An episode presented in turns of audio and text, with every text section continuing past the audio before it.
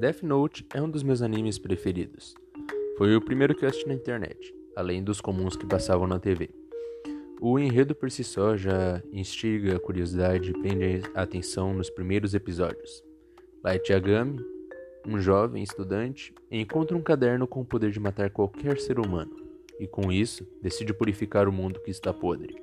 Ao mesmo tempo, seu ego cresce e seus objetivos se tornam mais radicais, ou apenas se revelam, à medida em que ele almeja ser um deus. Contra ele aparece L, o maior detetive do mundo. Basicamente, ele já sabia que Light era o Kira o tempo todo e apenas buscava um jeito de provar. É um anime que apresenta muitos pontos interessantes sobre eles que eu irei tratar, sobre a minha ótica. Senhores, bem-vindos ao especial Eu Sou a Justiça.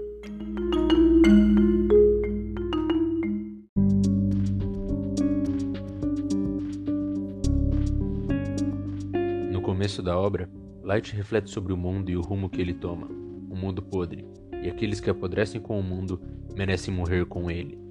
Seus primeiros assassinatos são de criminosos, um homem que tentou estuprar uma mulher, um cara fazendo crianças de refém. Porém, com o passar do tempo, ele começa a matar criminosos já presos. O ato final que encerra sua persona de justo e revela seu ego monstruoso é quando ele mata Lind L. Taylor, que se passava pelo L numa transmissão de TV.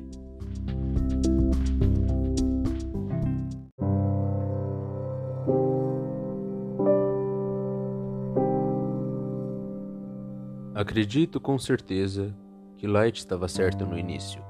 Impedir crimes, se possível, seria uma habilidade útil, e posso dizer com certeza que eu faria se tivesse chance, e a maioria de nós também. Porém, matar criminosos já sentenciados em um processo de cumprimento de pena não seria algo lógico, o qual irei tratar mais adiante, e quem dirá assassinar um detetive apenas por não concordar com você. O poder não corrompe, ele apenas tira os véus que cobriam a verdade. O complexo narcisista de Light sempre esteve presente, porém, ao receber a capacidade quase onipotente de matar alguém, ele se vê sem barreiras para expressar o seu ser.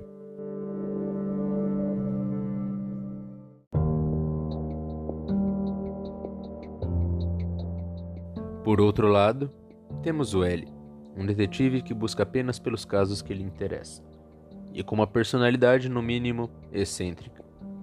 Uma das coisas que me chama atenção sobre o L é que ele mesmo disse que quer interrogar o Kira antes que ele seja executado, e a partir desse ponto que eu irei derivar as ideias. Tanto Light quanto L acreditavam que matar criminosos estava correto. Ambos acreditavam numa justiça punitiva se sobressaindo sobre a reabilitativa. Concordo nesse ponto com ambos.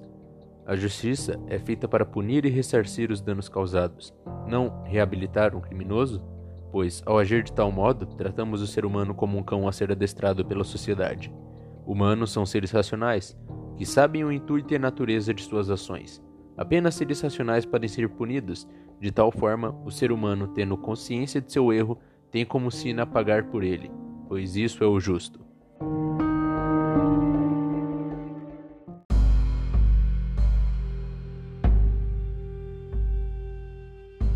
No que diverge entre eles é a origem do que seria algo correto e algo errado e a aplicação da pena. Para Light, o certo e o errado são um padrão natural, a sua vontade. O que ele julgar como errado será errado e assim também com o certo, sendo ele também o carrasco.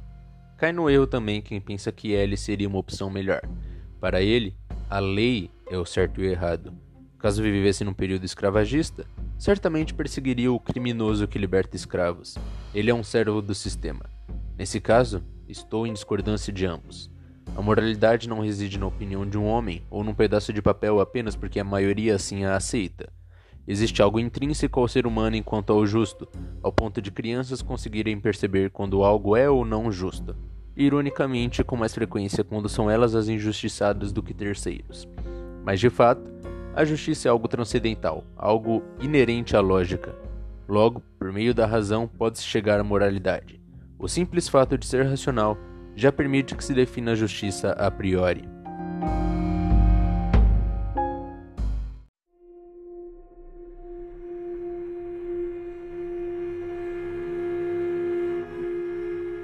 Acerca do que disse sobre Light punir criminosos já presos, caberia a questão da proporcionalidade. Um ato de justiça tem por objetivo ressarcir a vítima, tendo em vista que uma ação sem vítima logicamente não é considerada um crime, e punir o transgressor. Nesse caso, o segundo tópico reside num conceito importante: a proporcionalidade. Não se pode decapitar alguém por roubar um pão da mesma maneira que não se pode dar apenas uma advertência a um estuprador. Inerente à justiça e sendo sinônimo da mesma, existe a proporcionalidade, o meio que diferencia a bestialidade da punição. Punir criminosos que já cumpriu a pena é um ato irracional, algo que nos diz muito acerca de Light. Ele, sendo uma pessoa, ou seja, um ser racional, e destacando o fato de que possui um intelecto brilhante, certamente havia ciência de suas ações e sua proporção, sendo de fato tão criminoso ou até mais dos que procurava punir.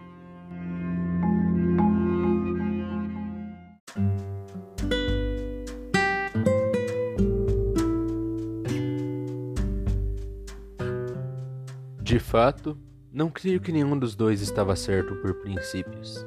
Kira era um carrasco que colocava a egolatria e o narcisismo acima dos conceitos dos quais justificava a sua ação no início. E Ellie, por mais que visualmente do lado supostamente bom da história, usava toda essa situação como um teste de sua inteligência do que realmente uma questão pessoal. Entre os dois, não há um duelo de princípios, e sim uma batalha de egos. E nesse tipo de combate, não existem vencedores, o que ficou bem claro no anime com o fim dos dois. E esse fim, por mais que pareça decepcionante, pode mostrar muito o mundo pós-Kira continuou sendo o mundo. Suas ações não tiveram valor significativo reformador a longo prazo, apenas serviram como distração tanto para humanos quanto para shinigamis. Por fim, acho que a única conclusão lógica para isso é dizer que o Ryuki tinha razão o tempo todo. O mundo dos humanos é realmente interessante.